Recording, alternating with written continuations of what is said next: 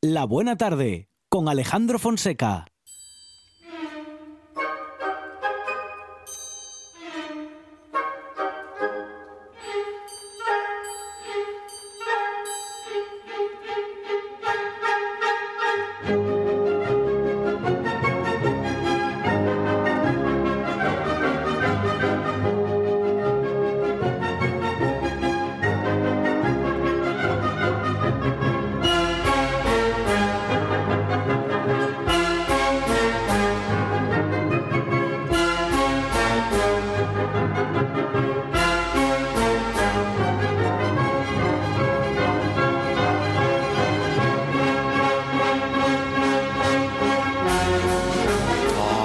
Música triunfal para recibir a David Acera, de narrador oral, cuentacuentos, actor, escritor, Monchi Álvarez. Un parto aprovechado. Con nosotros un gran, bueno, contador de cuentos. David, ¿qué tal? Buenas tardes. Muy buenas tardes. Feliz, como siempre, por estar aquí con vosotros. Qué bueno. Has estado contando cuentos en sitios donde en principio no se supone que te entiendan muy bien. En tierras vikingas. Sí. De momento no, pero efectivamente he estado en tierras vikingas, de momento con compatriotas expatriados y también con Ah. eh, latinoamericanos y latinoamericanas, pero lo que sí te digo es que me Mm. vuelvo con la firme convicción de volver el año que viene, porque me van a volver a llevar, Bueno. y hacer también mi trabajo en inglés, con lo cual me estoy poniendo ya ahí duro porque...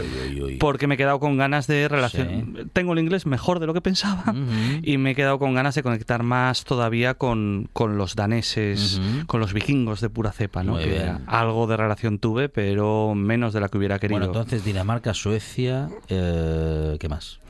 Dinamarca, Suecia, de momento. Bien. De momento, luego hay De que momento. ampliar fronteras, No, no, pero de bueno, momento en- Dinamarca, no, en- Suecia. Quiero decir, no porque sea poco, ¿eh? Sino por... De momento. Bueno, a ver, tengo ahí como, bueno, Reino Unido alguna cosa Mm. que ya veremos y en todo caso así las próximas giras si todo va bien. Sí. eh, seguramente pasaré fin de año en, en Cuba hasta mediados de febrero y luego esto ya está bastante más en el aire, pero también estoy trabajando bastante con Chile, que voy a impartir, ya os lo digo ahí en primicia, Sí, un, sí. un curso online eh, dinamizado fundamentalmente por profesoras de Santiago de Chile para el mes que viene, para noviembre. También se van a poder apuntar Muy bien. docentes y gente interesada en el mundo del cuento y será mi primera experiencia docente online. Qué bueno. Y luego, bueno, pues ya veremos si puedo, si puedo ir allí como es mi deseo. Qué fenómeno, qué auténtico fenómeno. David Acera, ¿cómo surge esta gira por tierras vikingas? Porque estuviste 12 días entre Dinamarca y Suecia. Sí, así estuve. Eh, alguno más creo, pero vamos, sí, sí,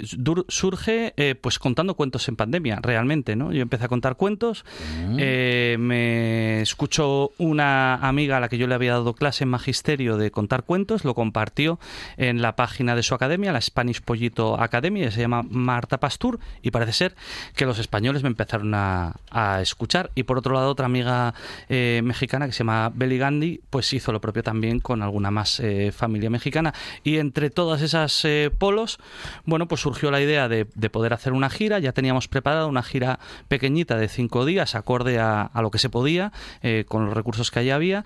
Y bueno, pues concurrí también a una convocatoria pública de ayudas para la gira de, del gobierno de Asturias. Me la concedieron y esos cinco días se acabaron convirtiendo, como tú bien dices, en pues, 12, 13, 14, por ahí. Así fue la cosa. ¿Y y qué le llamó la atención de Dinamarca y de Suecia, David Acera? Son países que tenemos mitificados. Pues Hay em- que reconocerlo. Empiezo y no paro, muy distinto. Cosas que me gustaron más y otras que me gustaron menos, como en todos los países en los que estoy. Sí. Eh, si os hablo de lo que más me gustó, por no extenderme mucho, voy a tomar solo un ejemplo, que es eh, la educación. Allí los niños y las niñas no son propiedad de sus familias, lo cual no quiere decir que las familias no intervengan, obviamente, en la educación de los menores. Ajá. Pero, por ejemplo, una profe, un profe, está en clase, hace buen día, que allí los días buenos escasean, Sí. y dicen, clase, nos vamos al parque a dar una de ciencias naturales, como se Ah, hacía aquí también un poco con la sin, institu- sin institu- burocracia alguna, Sí, sí, ¿no? sí. sin normas para aquí, normas para allá. Efectivamente, ¿no? En ese sentido, eh, bueno, pues tienen un, bastante libertad hasta bien entrada la secundaria y una concepción de la enseñanza que pasa mucho por los saberes prácticos y por la conversión del pequeño en, en un ciudadano, una ciudadana, ¿no? Con los valores que son muy hegemónicos en la, en la sociedad danesa, ¿no? Unos también me gustan más y otros me gustan menos. Entre los que me gustan más Sí. está una firme arraigo en, en lo bueno que es la idea de igualdad. De hecho, uno, un hombre danés que espero que me traduzca, porque estamos ahí trabajando para, ah. para traducir uno de mis cuentos, que en principio, si todo va bien, publicará una editorial danesa que se llama Aurora Boreal, que que dinamiza un, un amigo un amigo colombiano pues pues simpatiquísimo y trabajadorísimo. Si todo va bien espero que, que se pueda. Bueno pues uno que puede ser que me traduzca puede ser que no ver Sí, veremos sí. pues él me decía, por ejemplo, que hasta tiempos muy recientes, pues coches grandes no estaba bien visto manejarlos Ah, por Dinamarca qué porque, digamos, Mm, que sí, se aspira a que todo el mundo haga su trabajo En lugar de y farda, reciban. Eso es, en lugar de farda, o sea, aquí fardamos de coche grande Allí y no. allí el concepto es, mira, mira Eh, efectivamente. que Y- va contaminando. Y luego son muy reservados, eso hace que, por ejemplo, la ropa sea una ropa como la que tú llevas, ¿no? Mm, Hoy, mm. eh, sobria, Ajá. tirando de colores lisos y Sí. huyendo de cualquier tipo de logotipo, Siempre, eh, siempre he pensado que soy muy danés en el vestido. Ahí está. En el vestir sí. Tú, sí, sí, pues así. Pues son gente, en ese sentido, hay muchas cosas que te llaman la atención, ¿no? Eh, a ese nivel. Y muchísimas más cosas, realmente, ¿no? Unos centros culturales que te caen para atrás, porque allí las bibliotecas, las casas de cultura, en las largas noches danesas, son auténticos espacios de sociabilidad, donde van los niños y las niñas a relacionarse entre sí, sus familias, y donde, bueno, ellos todo el tema de la relación interpersonal tratan de trabajarlo bastante desde lo público, porque, bueno, su sociedad, su manera de entender es un Ujú. Muy distinta a la nuestra. ¿eh? Eh, yo siempre digo, vas en el tren y te hablan así. Parecen todos agentes secretos. Despacito. Sí, eh, una anécdota bajito.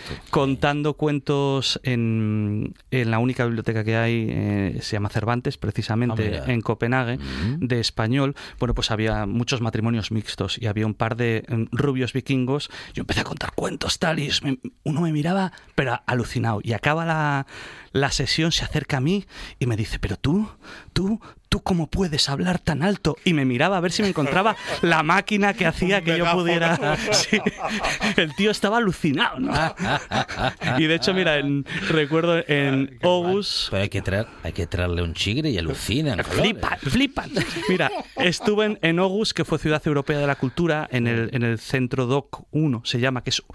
Yo lo más bestia donde había trabajado fue los centros eh, culturales de Vitoria, en el País Vasco, que son como el Gijón Sur, pero multiplicado por 10. Pues esto es como el Gijón Sur multiplicado por 100, no sé cuántos miles de metros cuadrados. Entonces empecé a contar cuentos en español y yo soy más bien expansivo y de repente yo creo que inundé una planta entera. Y venían los niños daneses que no tenían ni idea de lo que estaba A ver- a diciendo ver- a ver quién y se quedaban, ¿no? Aguantaban como 15 minutos, miraban a sus padres, me imitaban, tal. Fue como. bueno, por eso también tuve muchas ganas de, de lanzarme al inglés, porque, bueno, allí, lógicamente, los niños y las niñas. El inglés como una segunda Bueno, lengua. un desafío materna. porque, Sí. claro, hay toda una técnica Claro. que David Acera ya controla, por eso lo de poder proyectar la voz, por eso lo de poder hablar tan alto que el compañero danés no entendía cómo demonios lo hacía. Eh, claro, vamos a decir que el, el- el automático del idioma Sí, ya lo es- tienes ahí puesto, como quien conduce hace muchos Claro. años. Desafío, ¿eh? El de, el de hacerlo en un idioma, bueno, en fin, que no es el tuyo y que tienes que... Hay que, bueno, ver, no va a ser ah, igual por, ah. lo, por lo que tú mismo estás señalando, Claro, ¿no? Porque eh, el arte de contar cuentos se basa esencialmente en la improvisación y cuando improvisas en un idioma que no controlas, eh, pues tantos sinónimos, bueno, pues necesariamente la situación es más complicada. Aunque también pienso que yo desde luego todo el tema del acento no me lo voy a trabajar nada, Ajá. que el hacerlo con acentazo español tiene su gracia Tiene su encanto. y su porque aquí está toda la gente muy obsesionada, ¿no? Sí. En hablar un inglés Sí, british. Y, y cuando llegan los ingleses no se obsesionan para nada. ¿Qué va? Y lo que les mola, lo exótico, es, bueno, primero, obviamente, que te entiendan bien, lógicamente, que tengas vocabulario, que entiendas, pero yo creo que tiene su puntito, ¿no? Yo tengo un amigo camerunés, que, o eh, Bonifacio Fogo, que traemos siempre al Festival de Narración Oral de aquí de, de Asturias, de Pola de Somiedo, y Boni habla un español muy bueno, pero con un acentazo africano que a mí tiene particularmente es lo que me da la gracia Claro. de ver sus historias, ¿no? Además de que bueno, es un es un bestia de la narración, es de lo mejor que tenemos en nuestro país, ¿no? Pero pero me mola el acentillo. Entonces voy a intentar hacer lo mismo. Momentos mágicos. Venga. Porque hay algún momento mágico en Odense. Porque para un cuenta Sí. cuentos, para un narrador oral, estar en Odense, eh, en la ciudad de Hans Christian Andersen tiene que ser muy especial. Una pasada, porque, bueno, realmente creo que todavía va a ser, si todo va bien, más pasada en la siguiente gira que, espero, que espero que podamos hacer el año que viene otra vez allí, ¿no? Estuve contando en un parquecito situado al lado de, su casa natal para un grupín de, de, hispanohablantes. Disfrutamos un montón, contamos en, en español eh, El traje nuevo del emperador, que es una de mis historias que siempre está de actualidad, siempre funciona. Pero lo que más me gustó, ah, en lo personal y en lo particular, bueno, la contada estuvo muy bien, fue que eh, primero estuve toda la mañana mm, pues recorriendo la vida de Hans Christian Andersen y pude entrar en el nuevo museo que acaban de inaugurar ahora, eh, dedicado a Andersen, que es una pasada, que es un concepto muy distinto de museo, no, no, no es que te lo expliquen todo, sino que es bastante conceptual. Uh -huh, y lo hice de la uh -huh. mano de gente del departamento de marketing del museo, que me animaron a, bueno, a ver si el próximo año podemos contar en el museo, en la planta baja, que es una barbaridad de metros cuadrados, donde hay 12 instalaciones de artistas internacionales basándose en eh, los cuentos más populares de Andersen, pues intentar contar allí en español algún cuento de Andersen. Entonces vamos a intentarlo para el año que viene y la cosa, pues la verdad es que, bueno, pues fue como de sorpresa en sorpresa y cada una y cada una mejor. David Acera, contador de cuentos, narrador oral, eh, cuentacuentos, actor, escritor eh, de gira por Europa. Ha estado en Dinamarca, ha estado en Suecia, eh, nos lo va a seguir contando en próximos encuentros y a lo mejor empezamos a escuchar un cuento de David Acera como hacíamos hace bastante sí, tiempo. Es verdad. ¿eh? A mí me encanta. Fue parte, de, que fue parte de la familia, lo de la buena tarde. hace algún tiempo en la buena tarde. ¿eh? De hecho, mis cuentos de la buena tarde todavía se pueden escuchar en mi web Oh, y para mí bueno. magnífico esa experiencia. David, muchísimas gracias. Gracias a vosotros. Y enhorabuena. Gracias de verdad.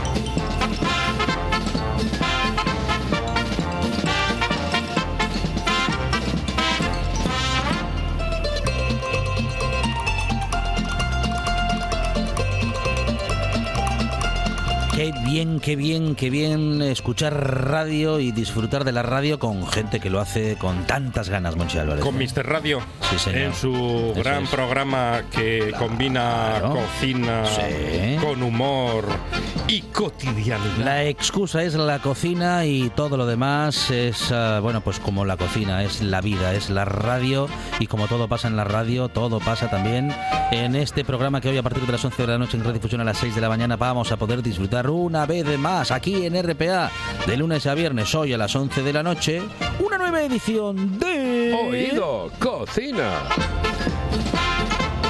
Con Carlos Novoa. Carlos, ¿qué tal? Buenas tardes. Hola, buenas tardes. Yo siempre lo digo, ¿eh? se puede hacer muchísimo mejor la radio, pero no con tanto cariño, porque el cariño es algo esencial. Y con más cariño que hago la radio yo no lo va a hacer nadie. Mejor seguro, Hmm. pero con tanto cariño, o sea, con más cariño, no. Yo ya te lo digo. Es, y esa es una de las cosas esenciales para, para, para que te gusten las cosas y para estar feliz y contento cuando haces tu trabajo. Y este, para mí, es el trabajo más maravilloso del mundo, hacer radio. Buf, con diferencia. Lo es. Lo es. Lo es. Lo es. Hay dos eh, mm, cosas que tenemos hoy en el programa que os van a gustar. La ¿Eh? primera es Solo- que vamos a tener Bueno, a nosotros Sí. nos gusta todo el programa, ¿eh? Hoy tenemos. No, pero bueno, hay dos cosas que. Bueno, es que hay dos cosas. O sea, joder, a, vamos de pijadas. espere, no, espere que lo, Con lo bien que había quedado. espere que lo digo bien. Programa. No, porque a veces no me sale. ¿A que Po- dijiste digo, programa? Digo, digo programa, digo programa, y luego al final tengo que decir espa- espacio radiofónico. Este, vosotros, el programa este. eh, que así hablaba Lola Flores, Lola si me- Flores. si me queréis, si me queréis irse. Pues este. Una este programa- pesetita de todos los A ver, españoles. a ver, a ver. y lo arreglo. Otra vez, otra vez. Si me queréis algo, irse. Si me queréis algo, irse. Bueno, pues eh, que por cierto, ostras, no, no lo creéis, pero yo estuve con Era la Lola boda, de, Flores. la boda de Lolita. Estuve con Lola Flores, sí, en ¿Sí? unas fiestas de San Oh. Mateo, creo que fue en la Herradura. Ah, qué bueno. Yo de aquella, claro, estaban los 40 principales y estaban y todavía existía la, la Herradura y allí, bueno, interpre- eh, Que por la herradura pasaron grandes artistas. eh, Bueno, eh, muchísimos, pero yo los que vi fueron cuando, cuando yo estaba ya en... Eran maravillosos. Que cómo me la maravillaría yo. Que cómo me la maravillaría yo. Que cómo me la maravillaría El yo. primer rap flamenco. Es eh, impresionante. Lo que quieres que te Es, es impresionante. Ay, tú lo que quieres que me coma el tigre, que me coma el tigre, que me coma el tigre. Tu carne morena. Sí. Bueno, pues hoy tenemos eh, eh, dos cosas eh, muy bonitas. La primera es una receta de repollo con gulas y gambas, con almejas, que eso, a ver, el repollo relleno a mí me sale bastante fulas, pero ¿cómo esto que? es un cocido. ¿Le sale fulas? Fula fulero, sí. No le sale bien Sí, del sí. todo. No me sale bien, no me sale, Claro. no me sale bien. El fula es fulero, vaya, joder. los, los- los de la época de la vaquilla Claro, hablamos el, ci- así. el cine kinky. Exactamente, cine kinky. Y, y bueno, eh, te- la receta esta es de cocido de repollo con gulas, gambas y almejas. Que está muy, pero que muy bien. Esto está riquísimo. Cocido después- marinero. Exactamente. Y después vamos a tener eh, ese resumen de lo que es la historia de- de- del desarme en la voz de don José Antonio Fidalgo, el maestro, el profesor, el, el más grande, el más docto. eh, y que nos Yo creo que se habla poco del desarme en RPA. Perdone que le diga. ¿Sí? En la radio pública asturiana Ajá. necesitamos saber más del desarme. Pues voy a decirte una cosa. Pues hay que eh, escuchar, hoy hay que escuchar a Carlos me, Novo, me lo, ¿eh? me, lo, con- me lo comí este fin de semana. El desarme. Madre Alucinante. mía. No te lo puedes se- ni imaginar. Se acuerda Quedó no- desarmado. Se queda sin. Es que mira, eh, sin me, lo comí, me lo comí en el pichote Sí. y es que fue increíble. Bueno. lo comí en el pichote. Además, me lo comí en el bichote allí, chaval. Mujer, El primero, el segundo, el tercer plato, vamos. Joder, una cosa. Uf, qué bueno, Tron. ¿Qué tal? le Dije yo, ven, tráeme el plato para acá que me lo llevo. Que después lo utilizo. Lo voy jalando poco a poco. Me dice, no, que después lo utilizo partero. Joder, partero al plato. Bueno, eh. Es el pirri. Pues estuve eh, eh, comiéndolo, no sabéis qué fartura. Qué bueno. O sea, De día de, de comer y de no cenar. pero fantástico. impresionante porque además los garbanzos estaban exquisitos, increíbles, con, con su bacalao y las espinacas, etcétera, y después los callos, una auténtica pasada, una auténtica maravilla. Te ponían el picante al lado, Sí. pero no tabasco, como, como hace No. algún Y- cretino integral. Claro, es que Y- y los- echarle tabasco a los callos. No, no, no. Es para echarlo de Cretinos local. integrales. Pa' pa' echar- echarlo de no, no, local. para no volver en la Eh. puñetera vida. dice. Pero los callos pequeñinos, medianos, ¿cómo eran? Lo- Que a veces sirven no, no, no, sopa. no, no, no, o sea, pequeños. Mm, mucho. eh, Como en Asturias. Es que en Asturias normalmente el callo es. eh, Muy pequeñín, muy pequeñín. exactamente. Y me jalé, madre de mi vida, ¿cómo, cómo me prestó. Después el arroz con leche era el tercer plato. Yo no lo tomé. eh, quienes estaban conmigo sí, pero yo no lo tomé porque a mí el arroz con leche no me gusta.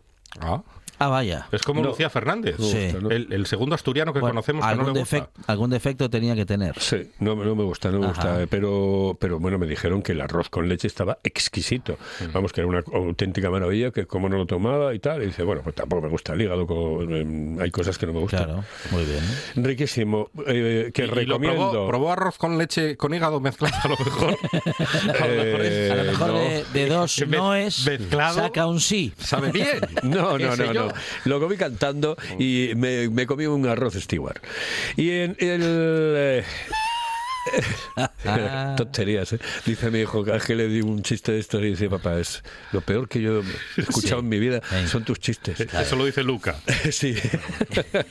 Eso porque no escuchó la buena tarde. Ahí hay peores. Eso, no, que, que, por cierto, escuché el otro día, oye, eh, eh, Sí. esto ya, ya acabo, ¿eh? Eh, los... Llevó un comentarista, creo que fue en la cadena SER, eh, creo que era Ortega. Juan Carlos Ah, Ortega, ah, sí, Carlos sí. Ortega. llevó al hijo de, em, ¿cómo se llama? Eh, Eugenio, que cumpliría, Sí, hubiese sí. cumplido el domingo eh, 85, creo. 85 años, creo que hubiese cumplido 85 años. Y es que contó un- mm, chistes que le, que le preguntaban, y había uno, eh, ¿Saben aquel llamó que uno, dio- sí, y, y hubo uno que le mandó tal, eh, bueno, pues llámennos y díganos qué chiste quieren escuchar. Mm. En la voz del, no de, de- de- de- de Eugenio, sino El del hijo. Mm. Que Lo se hace igual. parecerá muchísimo Igual. a la del hace- padre. Hostia, aguantar toda la puñetera vida al padre, pues imagínate. Y dice, se- lo hace igual. Le igual. quedó pegado el tono. Y le dice, cuéntame el del tatuaje. ¿Sabéis el del tatuaje? No. Acojonante. A ver. Sí, hombre, le dice, es un, este es un tío que va, que va a la- a la- al tatuaje y le dice, oiga, em, por favor, em, eh, esto del tatuaje em, duele mucho y dice, no, depende de la zona. Dice, hostia, soy de Martorell.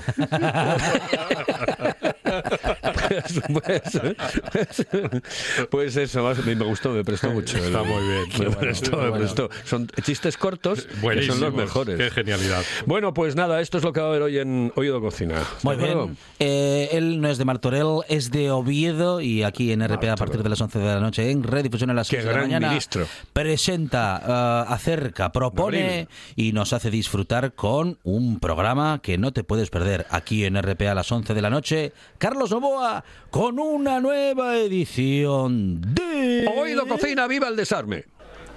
¿Saben aquel que dice que es un matrimonio que van por la calle a las 12 de la noche en eso que les sale un, al paso un atracador y él se diu, la bolsa o la vida? Y dice el tío, diu, anda vida, diu, vete con este señor.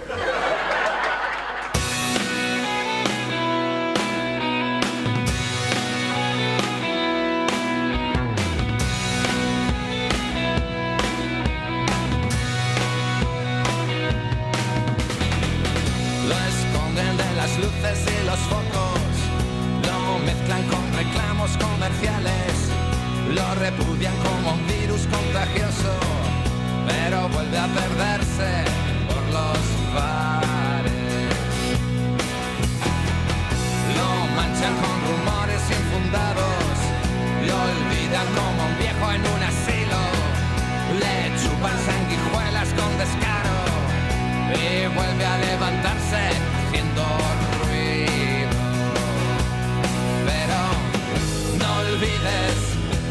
Y hoy tenemos que dejarlo en estos minutos y en este momento porque tenemos fútbol en RPA. Los compañeros de tiempo, compañeros y compañeras de tiempo añadido ya están preparados y preparadas para esa retransmisión del Cartagena Real Sporting de Gijón a partir, bueno, a partir de ya, a partir de las 7 de la tarde, que será cuando comience el partido. Ahora la previa con todo lo que quieres saber sobre ese gran encuentro entre el líder y el Cartagena. Adelante compañeros desde Estudios Centrales, tiempo en RPA. Nosotros nos despedimos hasta mañana. Mañana aquí en RPA a partir de las 4 de la tarde. Más buena tarde y más radio.